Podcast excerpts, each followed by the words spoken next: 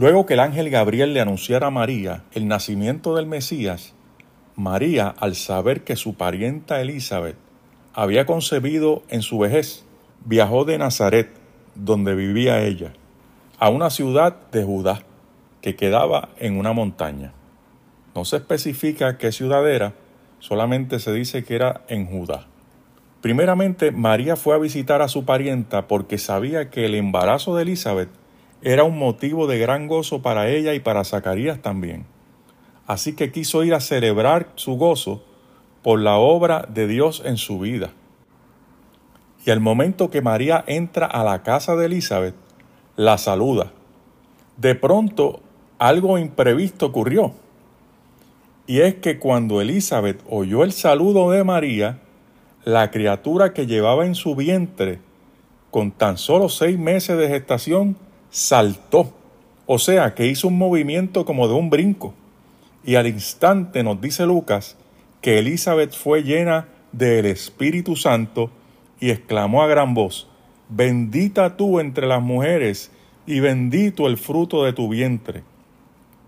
Haciendo un paréntesis, la persona del Espíritu Santo aparece en el Antiguo Testamento de manera un tanto oculta en comparación con la revelación expuesta en el Nuevo Testamento.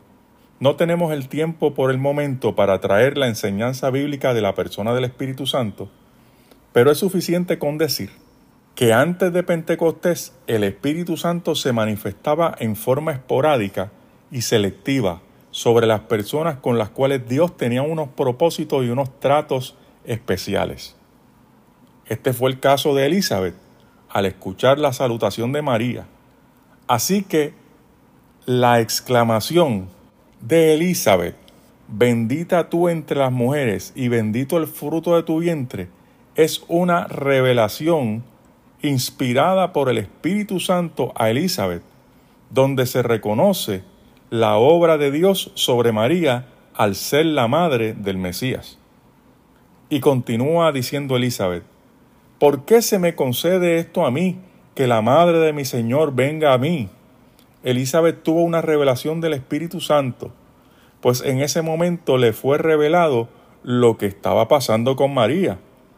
María no le había dicho nada de su experiencia con el ángel Gabriel. Entonces Elizabeth, inspirada por el Espíritu Santo, profiere una palabra de bendición a María. Bienaventurada la que creyó, porque se cumplirá lo que fue dicho de parte del Señor.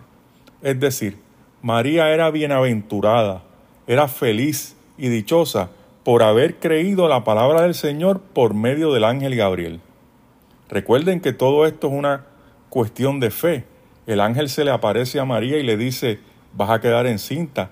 Y ella lo creyó. Ella pudo haberlo ignorado y haber dudado. Sin embargo, ella lo creyó. María ejerció una fe al creerle a Dios.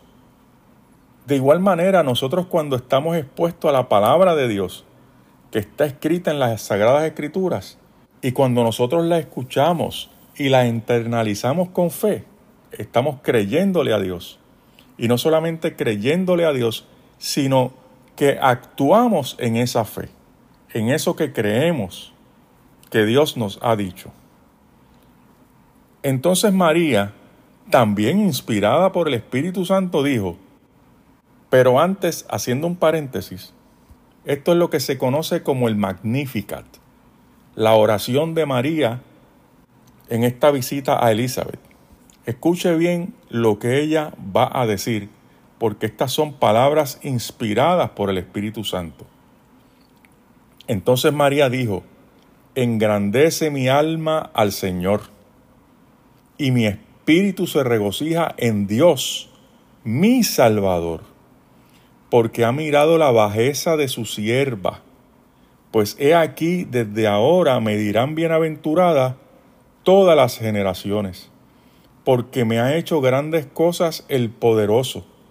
Santo es su nombre, y su misericordia es de generación en generación a los que le temen hizo proezas con su brazo, esparció a los soberbios en el pensamiento de sus corazones, quitó de los tronos a los poderosos y exaltó a los humildes.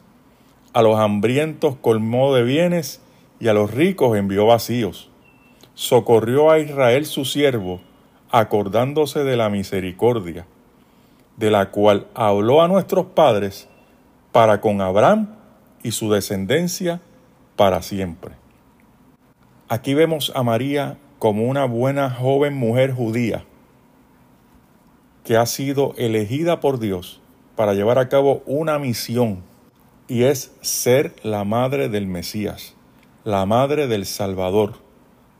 Pero de igual forma, tú que me escuchas, Dios tiene planes contigo. Dios tiene una misión para ti, porque tú has creído al Evangelio, has creído en Jesucristo, y por medio del Espíritu Santo, Jesús vive en nuestros corazones.